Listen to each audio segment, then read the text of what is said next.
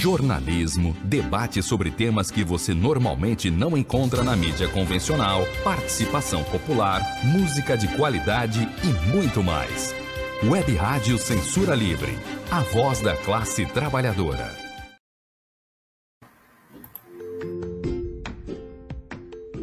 Olá, eu sou Lucília Machado, jornalista e diretora da consultoria Cessar Comunicação, Diversidade e Inclusão.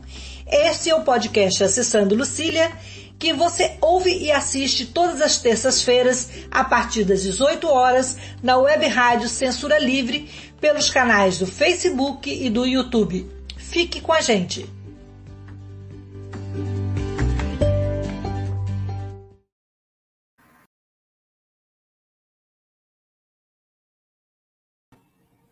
Olá, boa noite. Hoje nós vamos receber aqui no nosso espaço inclusivo para uma conversa o Rubens Emerick Gripe, que é criador, diretor e coordenador do grupo Teatro Novo, que estreia agora no dia 5 de novembro um, novo espetáculo, A Menina que Roubava Livros. É, o Instituto Novo Teatro Novo é uma instituição não governamental, sem fins lucrativos, e que vem trabalhando nessa perspectiva há quase 40 anos, como me disse agora há pouco nos bastidores o Rubens. Eu vou me apresentar, é, me descrever para que as pessoas que não conseguem visualizar possam enxergar, me enxergar e me ver, né?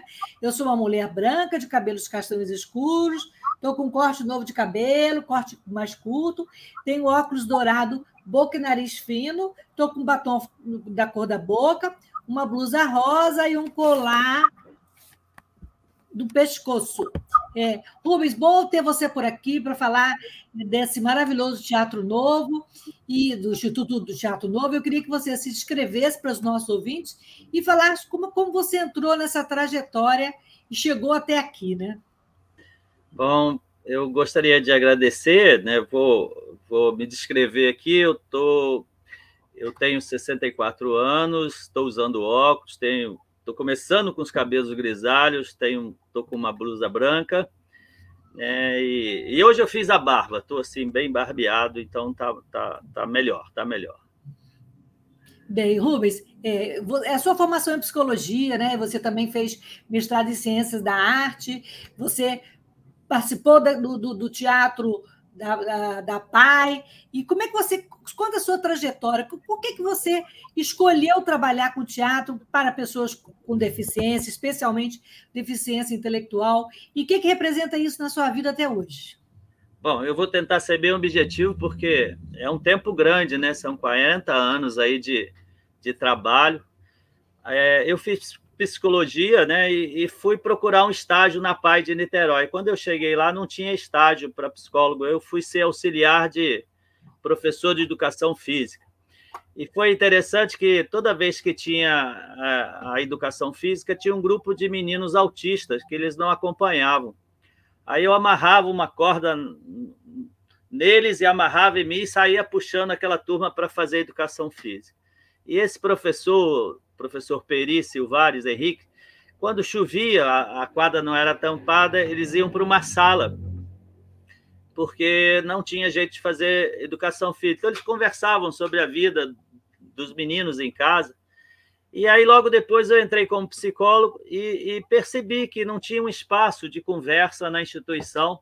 Né? Eles tinham os atendimentos, fono, físio, TO, aula, e, e pouco conversava. Então a gente criou um, um espaço de jogo, onde as, os meninos iam para lá jogar. A gente tinha atendia quase 40 amigos, né, adolescentes e adultos. E ninguém mais queria ir para terapia, porque só queria ir lá brincar, desenhar, pintar. Na época eu trabalhava com a professora Heloísa Marinho, a gente criou uma, uma, uma sala de livre escolha, e aí foi uma complicação na instituição. Logo depois eu comecei a fazer um trabalho muito legal, que eu percebi que os meninos não andavam sozinhos, aí comecei a ensinar os meninos a pegar ônibus, fazer compra, ir no banco, é, ir no supermercado, pagar as contas da pai. E, e quando eu voltava, eu transformava isso em psicodrama, em teatro. Aí a gente criou o Grupo Sol.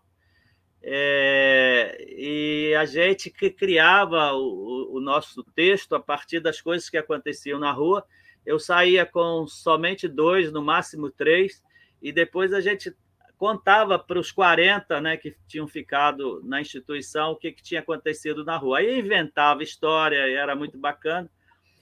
E esse Grupo Sol foi muito importante, porque a gente conheceu a Tereza Amaral, que na época trabalhava no governo Sarney, aí nós fomos para os Estados Unidos, fomos para a Colômbia, e ela fez uma coisa muito legal, a Cord, né? ela era diretora da Cord, ela ela fez com que a gente multiplicasse essa experiência em 15 capitais. Então, nós fomos com o teatro dar curso de uma semana para 20 alunos de uma instituição e 30 profissionais, médico, psicólogo, fonoaudiólogo, terapeuta ocupacional, professores, e, e, e foi muito legal. Começamos lá no Pará e fomos até o Rio Grande do Sul.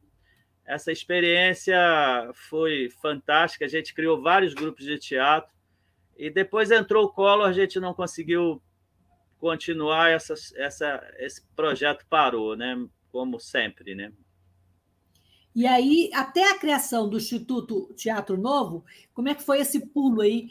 E como é que foi essa evolução para você e também para as próprias pessoas com deficiência intelectual que se engajaram no projeto, que hoje é um sucesso, né? É, é lá na PAI eu só atendia os alunos da PAI. E meu desejo era estar num centro de arte, né? Então eu saí da PAI e fui para o Sesc Niterói. Depois fui para o Teatro da UF, depois fui para o Teatro Niemeyer, é, porque eu queria atender é, meninos e atores de outros locais, de outras escolas. Essa experiência foi muito bacana, porque em cada lugar que a gente passou, a gente construiu um espetáculo e, e, e pôs essa turma no palco, né? Foi a minha tese de mestrado foi em função de uma experiência dessa, que foi uma peça que a gente fez sobre trânsito, que a gente levou nas universidades em 2005.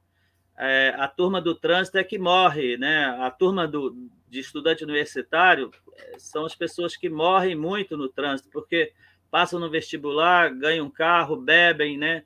Hoje tem a lei seca, mas na, em 2005 não tinha lei seca, então era, era, era uma verdadeira é, tragédia. E a gente levou um grupo de atores para ensinar esse estudante universitário a ser educado no trânsito, a, a respeitar o trânsito. E, e, era, foi muito legal essa experiência, porque a gente, o convite tinha um, algumas é, mensagens. Então, as pessoas que assistiam o teatro depois viravam agente de trânsito. você está estacionado em fila dupla, você está estacionado em frente de garagem, você está estacionado em frente de farmácia. Então, a, a, gente, na verdade, tem muitos trabalhos educativos né, que a gente fez em parceria com muitas empresas. E a alegria dessa turma de estar no palco, sendo aplaudido, é muito legal. A gente mudou a vida deles, né? Você falou que no início, você, que lá atrás, você tinha uma turma de jovens que hoje já estão maduros, como a gente até comentou da Raquel Canela, né? que hoje é uma mulher com Down de 36 anos. É. Qual a importância da inclusão desse público e com deficiência intelectual na arte de representar? Eu digo assim, no sentido de empoderamento, né? de lutar contra o capacitismo mesmo, né? Pois é, é, é, é muito interessante você perceber que há uma mudança muito grande desse, desse rapaz, desse ator, quando ele começa a fazer parte de um grupo. Porque as terapias são muito individualizadas, né? Então, ele, ele tem um grupo. Primeiro que ele existe dentro de um grupo, ele vai para esse grupo, igual a gente ia para a escola, para ver a namorada, né? para fazer teatro, para brincar, para ver o amigo. Então, isso é uma situação muito bacana. Segundo, ele está falando sobre vários temas. Né? A gente tem essa peça sobre trânsito, a gente tem uma peça com a escola de enfermagem da UERJ, que faz, fala sobre gravidez na infância, fala sobre droga. A gente tem uma peça com o Sebrae do 5R sobre reciclar, reeducar, re, replantar, reduzir. Ele te, a gente tem uma peça no zoológico, as 100 primeiras crianças que chegavam ao zoológico assistiam uma peça sobre um traficante de animais. A gente tem muito, dois trabalhos muito bacanas com a Petrobras sobre doenças crônicas não transmissíveis, que é hipertensão, diabetes, né, é, fumo, droga, sobre segurança no trabalho. Então, você imagina o que, que é um menino com síndrome de Down, um ator, né, é, passando uma mensagem, ele tendo que aprender essas situações, o que, que é uma pessoa educada no trânsito, para ele poder ensinar e falar sobre isso. é, isso muda a vida dele. Ele começa, se eu falo, eu organizo o pensamento. Então você vê esse menino chegando no teatro e depois de um tempo, como é que ele muda da, da água para o vinho, né? Ele, ele em casa, ele muitas vezes não era acreditado, a autoestima baixa. Lá no palco ele é aplaudido. Então ele muda o comportamento em casa porque ele quer fazer parte daquele grupo. Isso é, é um desafio é... constante, né? É um desafio constante para eles, né? Para eles, né? Para a gente ali, né? De, de construir essas, essa, o último trabalho que a gente fez foi uma peça sobre câncer. Eu fui eu fui convidado para apresentar um, um, o nosso trabalho no Hospital Mar Marcílio Dias. Aí a gente bolou uma peça sobre câncer, né? E agora a gente está numa adaptação da Menina que Roubava Livro, que é um, é um livro de 500 páginas e uma história bem bonita, né, que já virou um filme.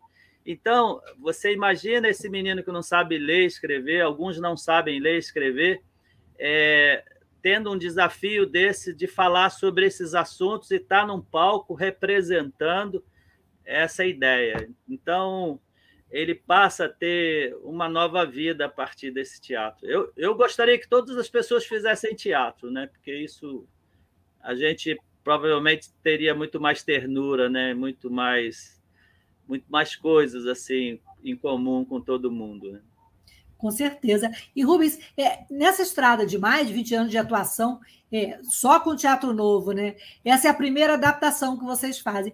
Como é que foi esse desafio de fazer essa adaptação da menina que roubava livros, que já fez sucesso na literatura, sucesso no cinema e com certeza vai ser um sucesso no teatro? Você imagina a ousadia, né? Eu, eu já andei fazendo oficina em muitos lugares, né? E uma das oficinas que eu fui convidado foi na Biblioteca Parque aqui de Niterói, aquela biblioteca que fica em frente ao liceu ali.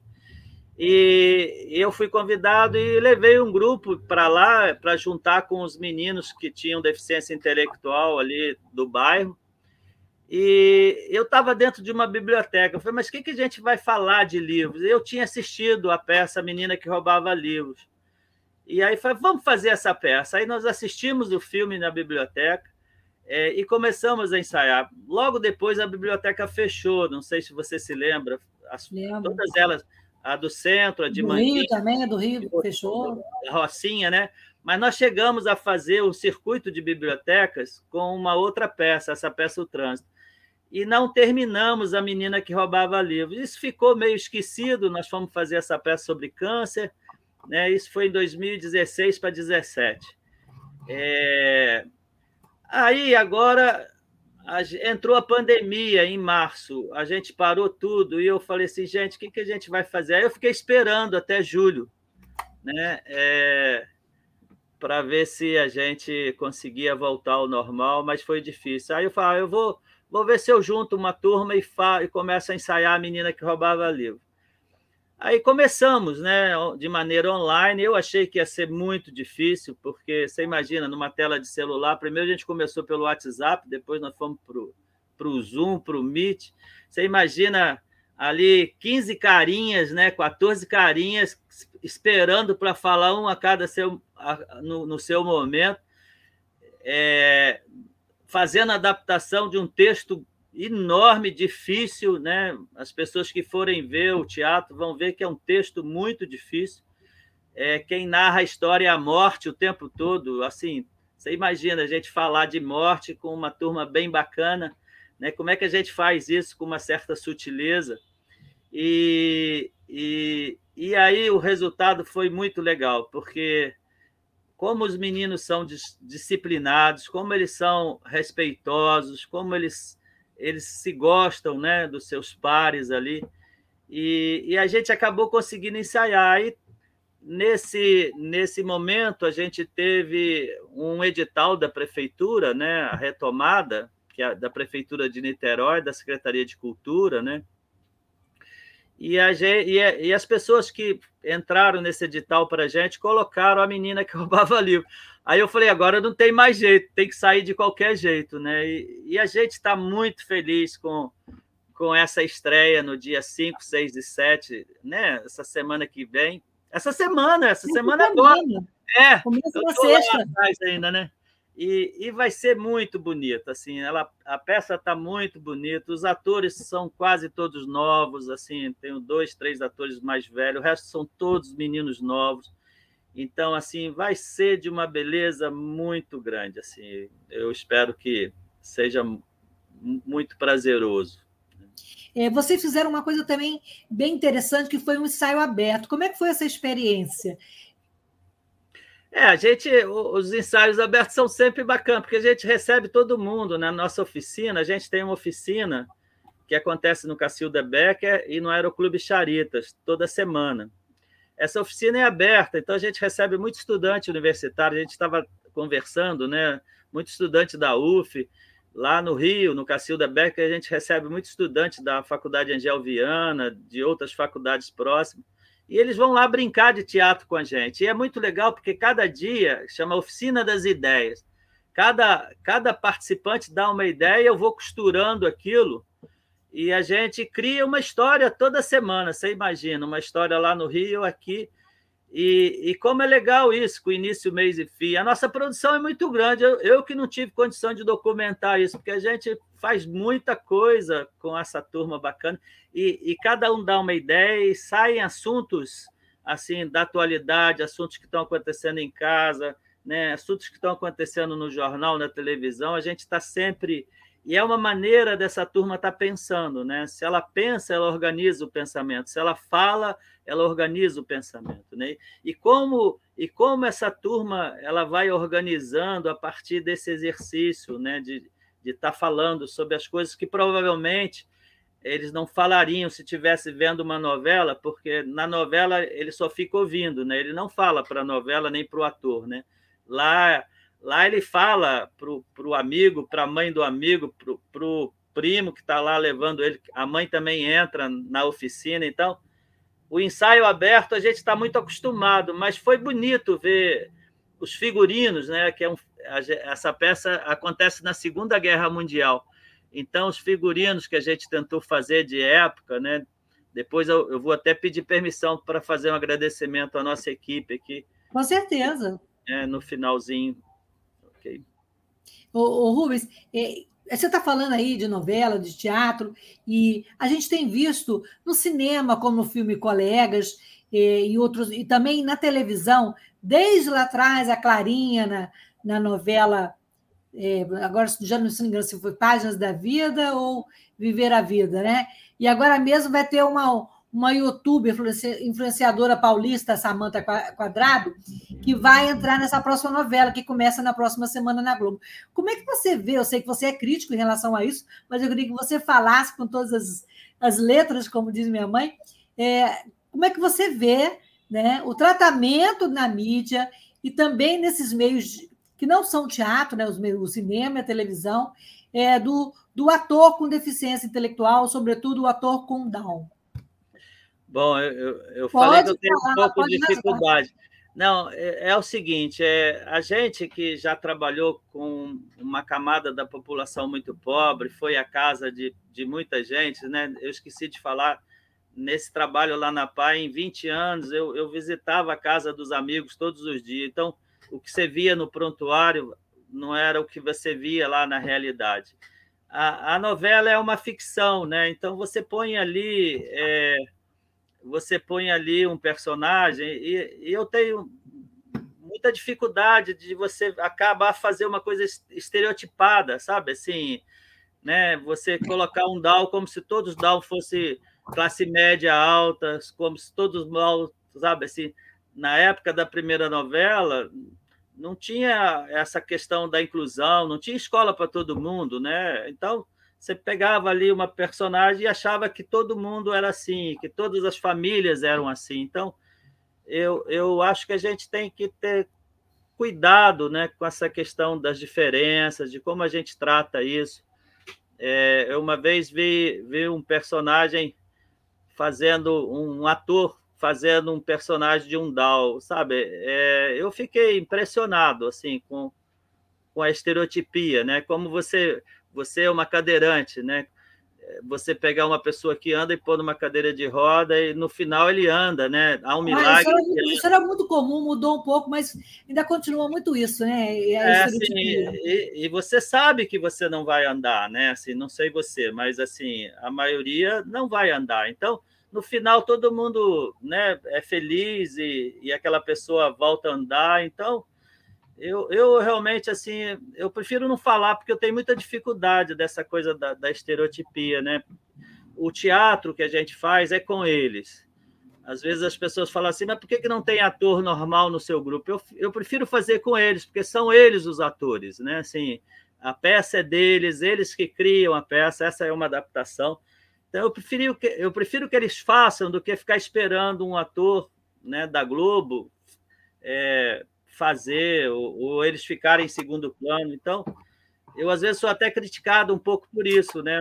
Porque falam que não é inclusivo o meu trabalho, mas ah, você quer mais inclusivo do que ter 300 pessoas num, numa plateia aplaudindo um grupo de atores, 15 atores, 14 atores, por um belo trabalho e não por pena, por uma qualidade estética? Então, eu acho que isso a gente tem que mudar um pouco a, é a questão da inclusão para aceitação. Um dia eu achei essa palavra muito bonita, né? Assim, é, acho que a gente tem que ter inclusão, mas ter aceitação. Acho que não adianta só você pôr uma pessoa perto da outra se não, não há aceitação, respeito, admiração. Então, eu estou aí nesse movimento e quero que eles façam. E eles têm condições de fazer um trabalho bacana, com qualidade, com né? Quem for lá no teatro vai ver isso bem bacana. Ô, Rubens, e é importante a gente ver, como você falou, ah, não é, as pessoas não vão lá por pena, né? É, é, o teatro novo traz essa diferença, né? traz esse. É, hoje, hoje você já você sente que as pessoas estão menos capacitistas e menos preconceituosas com as pessoas que estão no palco fazendo esse espetáculo com essa diferença, é, por ser uma pessoa com Down ou com autismo ou com uma outra característica? É, é, tem uma mudança, você sabe disso, tem uma mudança muito grande, né? Assim, eu, quando saía com os meninos há 40 anos na, atrás na rua, os guardas seguiam a gente no museu para ver se a gente ia fazer alguma coisa errada. As pessoas paravam a gente na rua para dar, dar dinheiro, né? As pessoas ficavam olhando para a gente, às vezes, de onde vocês vieram? Eu nunca, nunca vi vocês na rua, assim, sabe? É, quer dizer, você imagina 40 anos atrás, quando você virar eu virava e falava assim: eu vou fazer teatro com um, grupo de atores com síndrome de Down. Ah, isso é impossível, né? Hoje a gente tem dança, a gente tem um movimento do Arte Sem Barreiras, que é um, foi um movimento na Funarte de, só de artista com pessoas com deficiência. Então, eu acho que isso está muito está mudando, né? Eu tenho um amigo que usa prótese. Um dia, um dia desse ele estava no bar, pegou a perna, virou para cima, pôs o copo. Quando que uma pessoa, né? É, ia usar a, a, perna mecânica como a, a prótese ali como como um porta-copo. Como, como porta-copo. Então, andam. Então, acho que tem uma mudança mesmo de olhar, né? As próprias famílias estão exigindo respeito, né? Eu, eu participei de um projeto de empregabilidade com deficiência intelectual. As pessoas têm muito medo, né? Muito medo do deficiente intelectual, até porque o imaginário deles é assim. É, eu não sabia. Depois da peça, a gente geralmente faz um debate com a plateia. Eu não sabia que eles sabiam pensar, não sabia que eles sabiam falar. Sabe, você escuta essas coisas.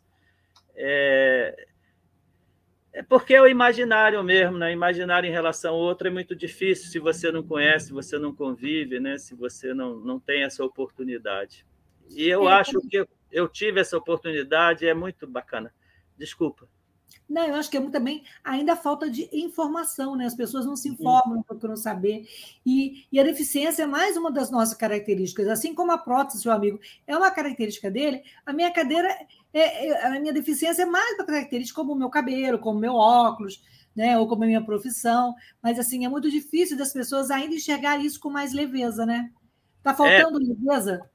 Eu, eu tenho uma amiga que usa cadeira, né? E uma vez ela você alguém falou: você está preso aí à cadeira? Eu falei, não, mas eu não estou preso à cadeira, minha cadeira flutua, você que não vê. Eu achei assim, muito legal, né?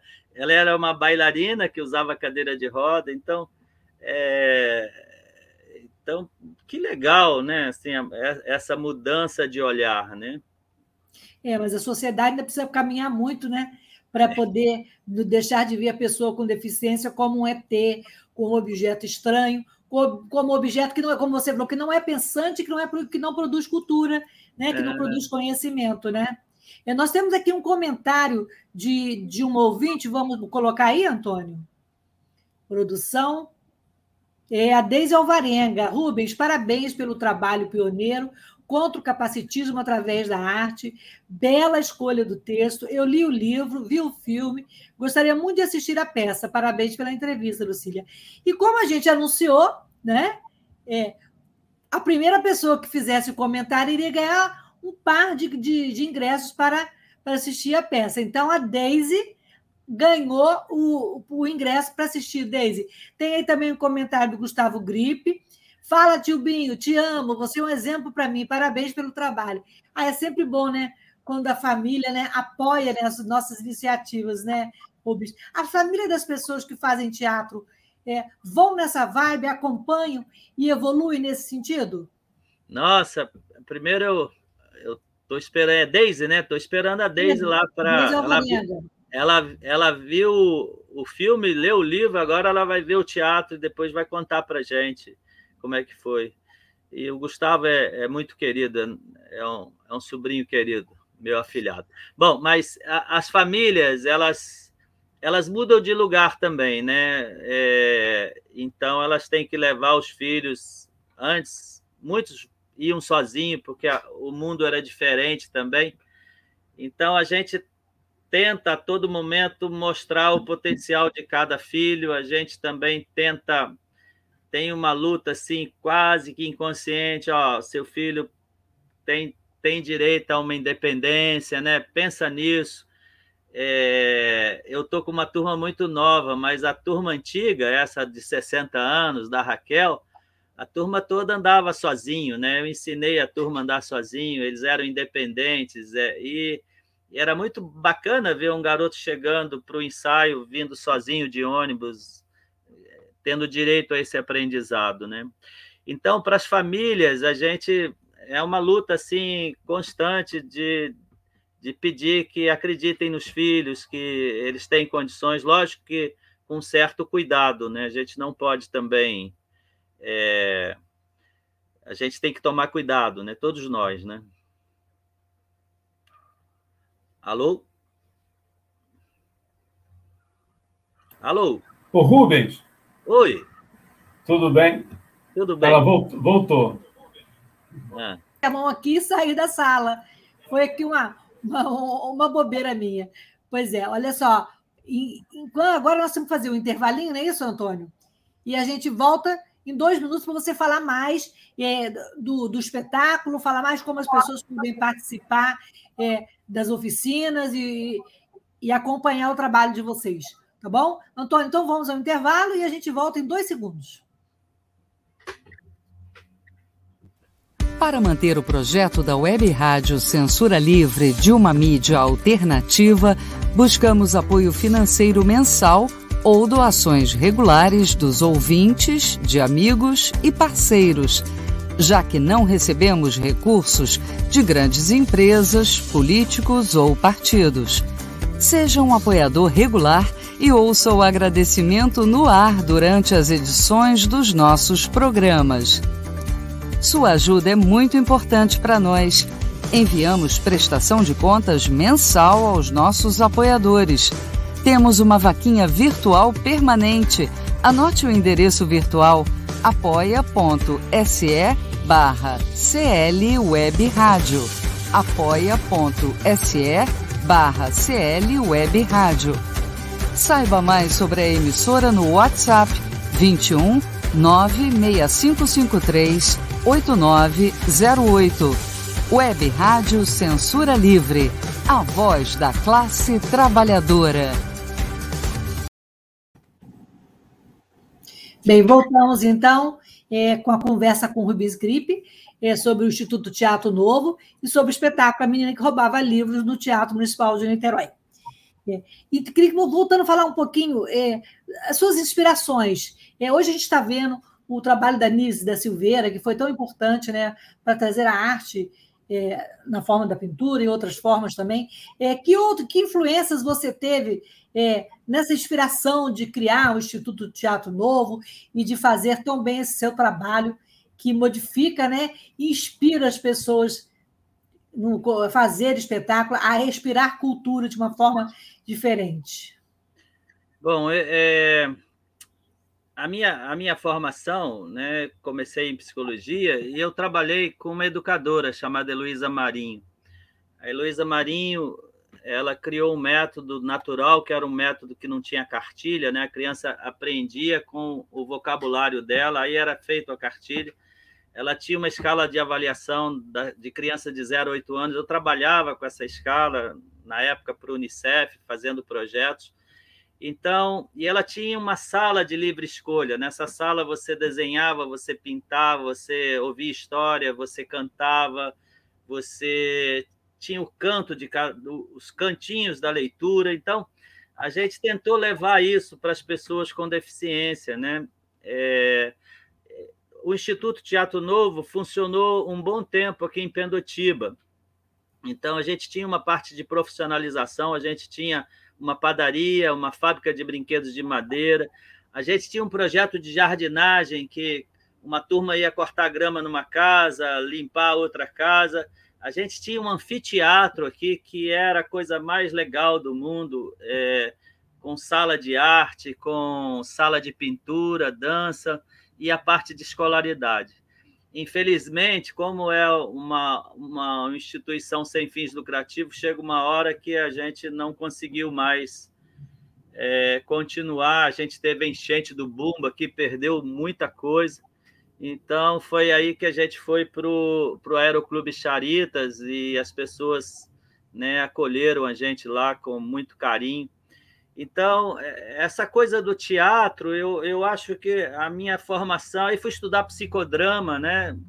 a questão do teatro do oprimido e tudo. Então, é, achei que esse, esse ator, com esse menino com síndrome de Down, ele tinha direito, né? No SESC, por exemplo, a gente tinha o teatro da gente, eles viam exposição, eles viam show de música, eles viam dança, que ele tinha, ele tinha direito a, a, e acesso a, a, essas linguagens, né? Que, que existe e, e que são de todos, né? Não é só ele estar no palco, mas ele poder participar de outras coisas bacanas. Então, acho que foi o SESC, a primeira instituição que acolheu a gente em Niterói, que a gente conseguiu transitar por essas outras linguagens da arte, né? E, e, e, na Funarte tinha um programa chamado Arte Sem Barreiras, por isso que a gente está lá no Cacilda Becker até hoje, tem, tem 20 anos que a gente está no Cacilda. É, era um programa, era uma rede de artistas com, com deficiência, pessoas que pintavam com a boca, né? dança em cadeira de roda, é, é, fotógrafos cegos, então a gente tinha o nosso teatro, então a gente tinha uma, um, uma comunicação tão bonita, tão, tão legal entre essas linguagens nos festivais que a gente fazia, nos encontros. O CCBB não era adaptado. Em 2005, por causa de um festival lá, não tinha acessibilidade para o palco, não tinha nada em braille. Então, esses movimentos eles vão mudando aquela conversa que a gente teve antes, né? Assim, esses movimentos vão mudando até esses centros culturais a partir da ocupação de pessoas com deficiência, entendeu? Então, então você concorda que houve uma evolução né, com acessibilidade, mas com ainda falta política pública? Com certeza, eu acho que falta. Você manda esse momento é um momento especial da pandemia com esses editais, né? Mas eu já entrei em tantos editais quando quando viam lá que era um teatro com pessoas com síndrome de Down, as pessoas nem queriam saber. Uma vez a gente ficou sabendo que tinha uma empresa que estava patrocinando, a gente mandou para lá. Eu não vou associar a minha marca a um menino com síndrome de Down, sabe? Assim, então é, é difícil, né? As coisas estão mudando, mas ainda tem muita coisa para acontecer porque esse imaginário né, que, o, que o deficiente é, é menos, né? A gente tem uma reportagem no jornal é o DAO que é para mais, né? Assim, porque o DAO não é, não é para menos, né? É interessante que hoje eu estava vendo é, uma, uma, a primeira pessoa com síndrome de Down que se formou na Bahia. a Letícia. É, saiu ontem no jornal Extra, né? E ela tem uma, ela diz isso, ela, uma fala dela, deixa eu achar aqui que eu tinha colocado aqui, acabei me perdendo aqui. Ela diz, ela tem 27 anos, é a primeira aluna com síndrome de Down formar pela Federal da Bahia. Ela disse: a minha deficiência não pode me diminuir. É, é isso, né? É. Não pode trazer. A, a deficiência não pode diminuir a competência, a produtividade, a luz da pessoa, né? Lucília, é, eu venho escrevendo essas histórias, né? Essa trajetória isso, de 40 conta para gente essa, essa sua saga de colocar isso no papel. Você estava falando é. nos bastidores, achei maravilhoso. Eu, eu acho que eu sou um memorialista, um registrador, né? Assim, porque são 40 anos. A gente publicou um livrinho que saiu pela Acorde e Sociedade Brasileira de Pediatria em 89, 1988, 89, um teatro muito especial depois eu comecei a escrever, assim, foi a minha maneira de, de fazer com que isso não fosse esquecido, né? que, que essa experiência não fosse esquecida. E agora, na pandemia, eu consegui escrever um livro com esses 40 anos, né? que, que são quase 300 apresentações, 61 espetáculos, né? Eu escrevi 21 livros sobre, sobre essa temática. Então, está é, tá registrado. Um dia a gente vai publicar, né? vai conseguir alguém que. Eu me recuso a pagar para publicar, porque o mais difícil eu acho que eu fiz, que foi conseguir escrever. Eu também não sou um bom escritor, né? mas eu, eu, eu acho que eu, é um ato de coragem essa, sabe? De você tentar passar para o papel uma emoção, um sentimento. E eu vou dar uma notícia legal que eu não falei para ninguém. É, o Grupo Teatro Novo apresenta a menina que roubava livros. Eu estou escrevendo é, essa história e só falta o último capítulo que vai acontecer agora, 5, 6 e 7 de, de, de novembro, no Teatro Municipal. Olha que bacana. Poxa, maravilhoso, vai ser muito bom. E fica também aqui é, o desafio e a ousadia né, das pessoas que estão nos ouvindo, a prefeitura, é, a universidade, que tem editoras, que tem programas nesse sentido, né, de aproveitar né, esse, esse filão, é, essa, essa riqueza que você traz na sua trajetória.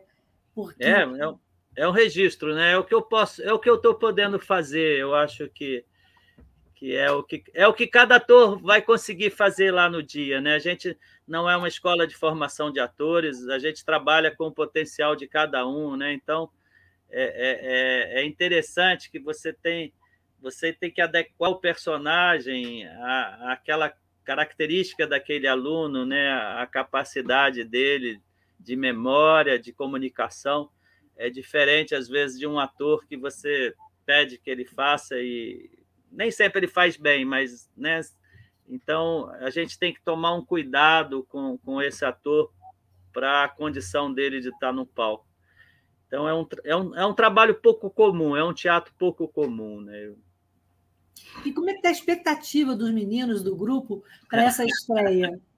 ah, é, é, muito legal. Eu te falei que eu estou com muitos amigos novos, né? Assim, que vão pisar num palco pela primeira vez, assim, ainda mais no Teatro Municipal.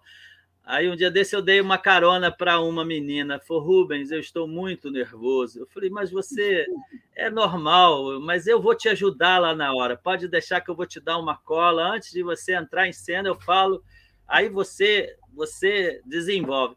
E é legal, Lucília, porque o nosso trabalho não tem um texto definido. Você vai na sexta, no sábado e domingo, você vai ouvir a mesma história contada com emoção diferente é porque o teatro é todo improvisado, é, do início ao fim. Então você vai você vai ouvir é, o Hans lá no primeiro dia de um jeito, você vai ouvir no segundo de um jeito, no terceiro. Quando a plateia é de criança é, é muito legal, porque eles, eles fazem uma, uma peça para criança. Quando é de adulto, é, é uma peça para adulto. Né? Então, essa turma é muito legal porque o trabalho é todo improvisado. Né? As, se eu pedir que cada um decore um texto, não sai, mas se você se ele entende a história, o que está acontecendo, o personagem dele naquela história, ele consegue fazer com a linguagem dele, com a comunicação dele, com a fala dele, e é muito bacana assim é, ele chegar lá e a gente reza antes, né? Porque eu, eu, eu tenho que falar isso. A gente reza para tudo dar certo e Deus tem sido muito bom, né? Assim, tem cuidado da gente com muito carinho. É, e essa, e é isso que faz a diferença, né? Isso que traz o novo, né? É, é, a expectativa, é a naturalidade com que as pessoas trabalham, né? E até a naturalidade com que as pessoas entram no palco, né? Sem aquele, sem aquele asco de, de, de, de profissionalismo, sem aquela pompa, né? Mas é com aquela simplicidade. Isso faz a diferença também, né, Rubens? É. Mas a gente tem ciúmes no grupo que a gente tem que administrar. A gente tem um pior ciúme que é das mães, sabe? Que às vezes é mais complicado do que o menino, porque ele quer participar, ele não está tão pouco preocupado, mas aquela mãe está ali, né, querendo que o filho seja o melhor. É, é, é a gente tem muitas coisas para resolver que a gente resolve durante esse trabalho, né? É, a gente também tem um comentário aí, quer dizer, aliás, é uma, é uma saudação né, de uma ouvinte, a Renata Glay. É, parabéns, Gru, Rubens, pelo trabalho do grupo. Renata é uma parceira né, da cultura em Niterói. Eu queria que você falasse da importância é, desse trabalho da cultura em Niterói. Isso ajuda muito, né, grupo? É, é a, a Carolina é, Rodrigues e a Renata, elas têm sido muito bacanas para a gente, né? Assim, tem sido um apoio, uma ajuda. A Renata está sempre sorrindo, sempre disponível. A Carolina com uma energia, né, enorme. E eu queria aproveitar até para falar o nome das outras pessoas que estão ajudando a gente. Queria Por favor, começar pode falar à vontade. Com a Cristina Guimarães, que faz a direção do trabalho comigo, né? Não escreveram aqui, mas ela ela dirige o trabalho há muitos anos comigo há mais de 12 anos. É, a Renata Glay, a Carolina, a Júlia Cioli Gripe, a Renata Vasconcelos, que está fazendo figurino, né, a Ruísa Queiroz, que está fazendo a cenografia, é, o Rafael Schneider, que está fazendo a, o, o som, o João Franco, que está fazendo a luz. Olha quanta gente! Eu nunca, eu nunca trabalhei com tanta gente assim, Lucília. Eu tô, eu tô até tão feliz. Né? A Maria Manuela Negri, que está lá, auxiliar de produção, Roberto Kaufmann. A gente vai ter um, um o personagem do Hans é, é um, um homem que toca acordeon. A gente vai, é surpresa, mas a gente vai ter música muito bonita nesse espetáculo. É, o Tiago Cortez e a Adriele Hipólito é, e eu não sei se eu esqueci alguém. E, e as famílias, né, que que que que estão sempre muito disponíveis e muito muito prontas para ajudar também.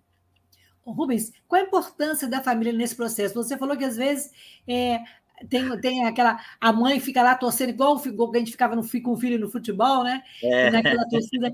É, como é que tem sido esse seu trabalho com a família? Porque além de trabalhar com, com no palco com os atores, você tem que também fazer um trabalho com a família, né? Que às vezes é muito protetora, né? Que às vezes não, não deixa o ator que está ali naquela, naquele personagem com Down, é, naquela pessoa com Down, soltar né? a sua criatividade e fazer a diferença né? na vida, né? É, a gente. Primeiro que muda, né? Você vê um menino fazendo parte de um grupo, muda essa relação da família. Hoje eu eu liguei para um, um menino que não está no teatro, a mãe dele falou assim, Rubens, o meu filho, ele sabe o dia que é o teatro, ele levanta de manhã, ele toma banho, ele passa perfume, isso online, hein? ele faz café, os outros dias ele não faz. Então, você vê como é que, como é que isso funciona na casa dela, né? A gente tem que ter muito cuidado com as famílias, né? Porque uma coisa é eu fazer um contrato com você de trabalho, outra coisa é é fazer um contrato com esse garoto né, e com essa família. E muitas vezes essa família é, responde por ele. Então, a gente. É diferente também, sabe, Lucília? É diferente de um ator normal, normal que eu estou querendo dizer, entre aspas, que que, né, que, que você... não, não, é profissional, né? Que, é, uma, é um outro tipo de profissional, mas também é um, outro, né? é um outro time. Então, então, outro tipo. Então, essa família ela tem que estar junta, é, né? A gente tem que estar junto, porque né, é, ela vem de longe, a gente tem atores que vêm de Xerém, né? Vem é, de Vila Isabel, é, o ano, até o ano, o ano retrasado, a gente tinha um menino que vinha de Petrópolis, de São Gonçalo. Então, você imagina a dificuldade dessas pessoas, muitas vezes não tem carro na pandemia, a gente não tem dinheiro né, para poder pagar tudo para as pessoas. Pelo contrário, os pais estão ajudando nesse evento, porque o edital não é um, não comporta uma produção muito maior do que essa, né? Foram vários grupos é, é, beneficiados com esse edital em Niterói, então dá para fazer até certo ponto. Então as famílias estão tão próximas, né? Estão percebendo o crescimento do filho, estão percebendo a alegria do filho, o prazer né? O Fernando Peixoto fala assim: o prazer é a mais nobre função do teatro. Não, não foi ele que falou, não, foi o. Foi o. Esqueci, agora eu esqueci quem falou. Ah, é... O importante é que falou, né? É, o importante é que falou, mas assim. É, é, é, muito legal ver o prazer dessa criança, a alegria dele de estar num palco apresentando o seu trabalho, né? Assim, e durante a pandemia, é, como é que foi lidar com isso? Assim, as pessoas não puderam. Você falou que você ensaiou na pandemia, mas no, no, período mais bravo da pandemia, como é que você, você teve contato? Você ajudou de uma certa forma nesse cotidiano? As mães te procuraram? Como é que você sentiu o clima das pessoas que faziam teatro e de repente ficaram sem essa força propulsora? Gente, foi para alguns meninos foi muito difícil, né? A gente tem alguns amigos autistas que se recusaram a, a, a, ensaiar de maneira online, né? A gente tem meninos pobres que não têm acesso à internet, né? Assim, no celular você baixar um programa, então muitos não quiseram participar porque é, não conseguiram mesmo se adaptar, se recusaram, e estão esperando a volta para o presencial. A gente voltou agora para o presencial para quatro ensaios, né? A gente está ensaiando há um ano a menina que roubava livro online. Fizemos quatro ensaios, né? É, cinco ensaios, um, um no, no Aeroclube Charitas e três ou quatro no, no Teatro Niemeyer e agora a estreia no Teatro Popular. Então foi muito difícil, né? É, é, os meninos é, pertence a um grupo de risco. Então, é, a maioria deles saiu, saiu muito pouco de casa, né? não conseguiram. E também não tinha muito motivo para sair, né? As pessoas que, que pudessem deveriam ficar em casa.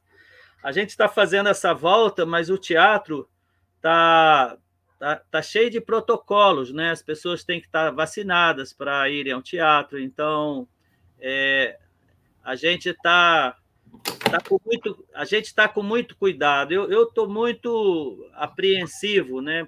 Porque é engraçado que, que nesse livro que eu estou escrevendo sobre o teatro, sobre essa peça, sobre essa apresentação, a gente lida muito com a questão, a morte é que narra a história, e a gente está vivendo uma morte de 600 mil pessoas, né? Assim, e, e, e essa escrita está me fazendo até bem para poder fazer um pouco essa catarse aí, né, de, de, desse período que a gente viveu. Mas eu gostaria de estar presencial, a gente só está com a metade dos alunos das oficinas fazendo as oficinas online, né? Outros meninos é, tiveram aula online, então não puderam participar dos ensaios, então não foi fácil para todos. Rubens, antes da gente, nosso tempo está quase terminando, é muita coisa para a gente conversar, mas assim, as pessoas que estão nos ouvindo, que vão ao teatro, essas pessoas, como elas podem se inscrever para as oficinas? É, conta para gente aí qual é o caminho para poder fazer parte do Teatro Novo. A gente tem um site, né, que é Instituto Teatro Novo. As pessoas procurando lá Instituto Teatro Novo vão ter informações, né? É, o meu telefone é 99801 4045, né? É... E a gente tem uma oficina, agora está online, né? Mas a gente tem uma oficina no Aeroclube Charitas toda quarta-feira de manhã e toda segunda-feira à tarde no, no Aeroclube Charitas, é no bairro Charitas, em Niterói, hum. e toda, e toda quarta-feira e toda segunda-feira de à tarde no Teatro Cacilda Becker, que fica no Largo do Machado, que é um teatro da Funarte. A gente tem uma oficina de 1 às 3 e de 3 às 5 tem uma oficina de dança, da Pulsar Companhia de Dança, que é, é uma companhia muito legal de dança também. Então, quem quiser fazer teatro, fazer dança, pode procurar a gente lá. É, eu queria só falar que. Não, pode esse, falar, ainda, tem, ainda temos é, nove minutinhos. Esse trabalho é para pessoas com deficiência intelectual. Então, a gente tem meninos com paralisia cerebral, a gente também tem meninos com, com autismo, né? Então, a gente a gente até aceita essa pessoa lá, mas não é uma escola de formação de atores. Uma pessoa não deficiente, ela tem que procurar uma escola para fazer uma formação de atores se, ela quiser. Ali é um espaço de arte, de convivência, de encontro, e que a gente trabalha com psicodrama, com histórias, né, com narrativas e tudo. Rubens, depois que a menina que roubava livros passar, qual o próximo projeto do, na, na sua cachola? Ah, depois que passar o ano que vem, eu, eu tenho um projeto muito legal. Eu tenho muita vontade que, de fazer é, um outro espetáculo, né? Em busca da Terra do Nunca. Eu ainda vou fazer esse espetáculo que está aqui na minha cabeça. Não, não é o, o, o, o filme, é a história do diretor que criou o filme, né? Que que é, é muito interessante, é, que criou a história do filme e que criou a história para o teatro. Chama Em Busca da Terra. Eu, eu tenho esse projeto, se der, nós vamos fazer um dia com essa turma bacana. Né? Mas vamos fazer esse primeiro e a gente espera receber muitos convites para para viajar, para passear, para apresentar essa história em escola, porque é uma história muito bonita, né? É uma história que acontece na Segunda Guerra Mundial, de uma menina que os pais são levados pelo exército alemão e ela é adotada e ela não sabe ler, ela começa a roubar livros e, é, e nessa casa né, é, é acolhido um, um, judeu, é escondido um judeu. Né? Então, é, é muito bacana é, a história. A gente não quis fazer um, uma história que contasse esse momento, né? mas a gente queria fazer uma história poética mesmo, com, com a questão do desejo de uma menina de aprender a ler e escrever, dos amigos dela, né? de um amigo que ela tem, do judeu né? que fica escondido na casa. Acho que a gente conseguiu fazer uma coisa bonitinha, sem, sem, sem muita preocupação com esse, com esse momento da história, né? assim, de, de denúncias e tudo. Vamos repetir então o serviço aí. É, o espetáculo Menino que Roubava Livros, no Teatro Municipal de Niterói, 5, 6 e 7 de novembro. 5 né? Cinco, às 8 horas da noite, que é na sexta, sábado e domingo, às 18 horas. Tem um comentário ali de um ouvinte, é o Pedro Pierro Mendonça, de sensacional. Você vai fazer o. Tenho certeza. Eu acho que ele está se referindo ao próximo espetáculo, né? E o que, que falta? Falta apoio? Falta dinheiro? Falta parceria? Não, falta editais, né? Falta apoio, falta o governo, falta, né?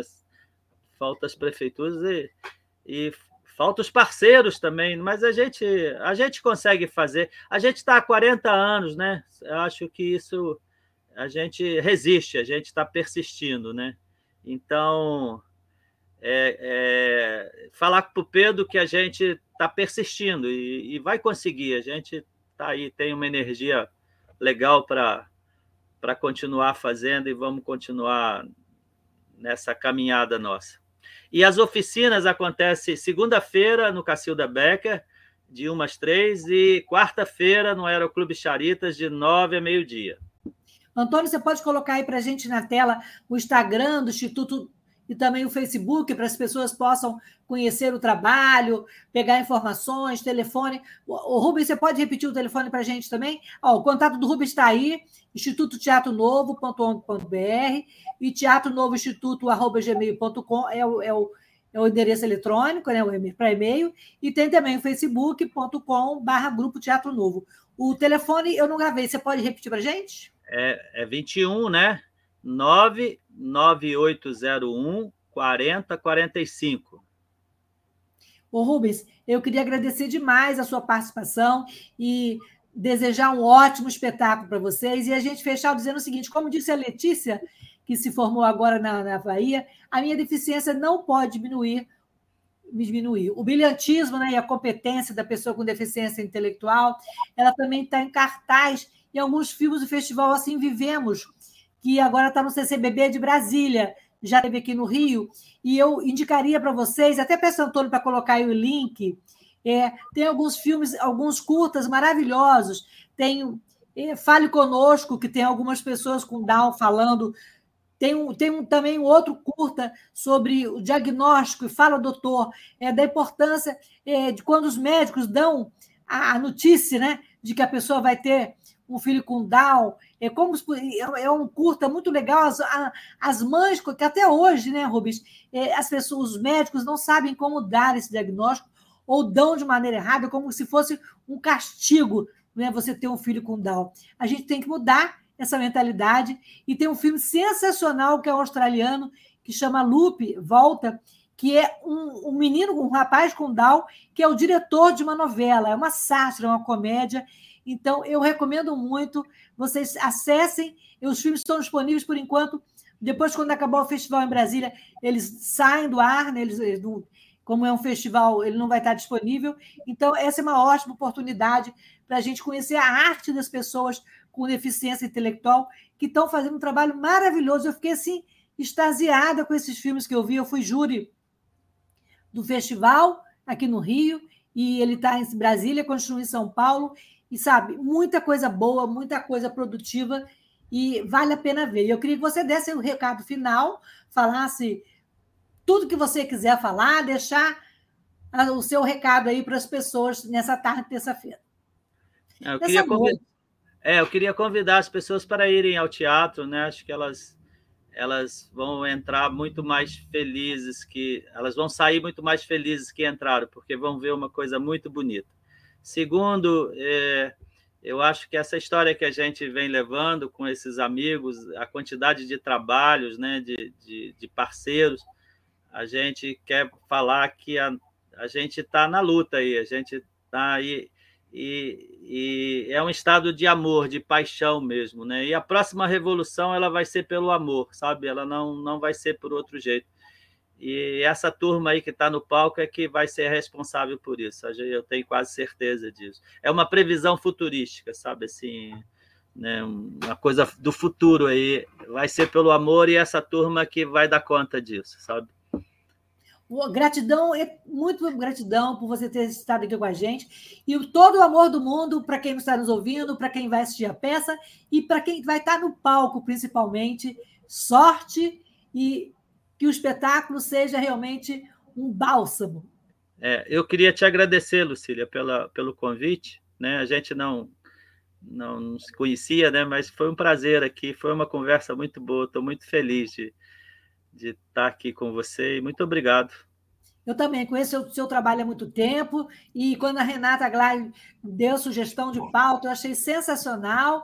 E eu também queria falar para a Deise Alvarenga, que é a nossa ouvinte que ganhou os ingressos, eu vou entrar em contato com ela para ela poder pegar, é, combinar como vai ser lá, né, o acesso ao teatro, e dizer uma coisa importante, que vai ter também intérprete de Libras acessibilidade comunicacional no espetáculo, não é isso, Rubens? Isso, com certeza. Né? Vamos ter lá, assim, essa ajuda. Então a gente espera, a gente espera todo mundo no teatro, sexta, sábado e domingo, Teatro Municipal de Niterói. Beijo grande e a próxima terça-feira estaremos aqui com outro assunto: diversidade, inclusão, mais acessibilidade nas redes, na vida e no mundo. Boa noite a todos. Boa noite.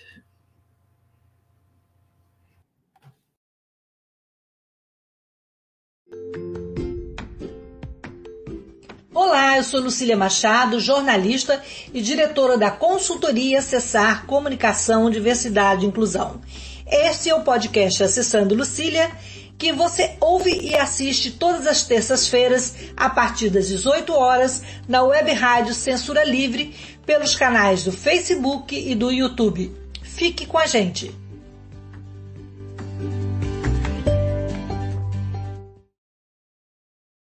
Acompanhe a programação da Web Rádio Censura Livre no site www.clwebradio.com no aplicativo exclusivo para ouvir rádio no celular, tablet e Smart TV.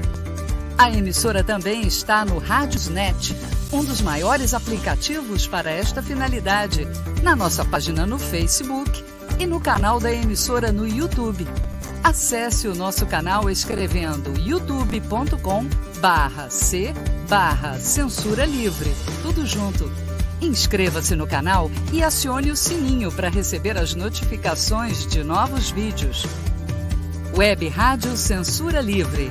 A voz da classe trabalhadora. Jornalismo, debate sobre temas que você normalmente não encontra na mídia convencional, participação popular, música de qualidade e muito mais. Web Rádio Censura Livre, a voz da classe trabalhadora.